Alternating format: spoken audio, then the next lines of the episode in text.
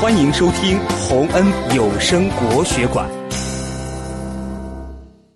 弟子规》。我有一个漂亮的嘴巴面具，每次闯了祸，我都会戴上它。花瓶不是我打碎的，是小鸟打碎的。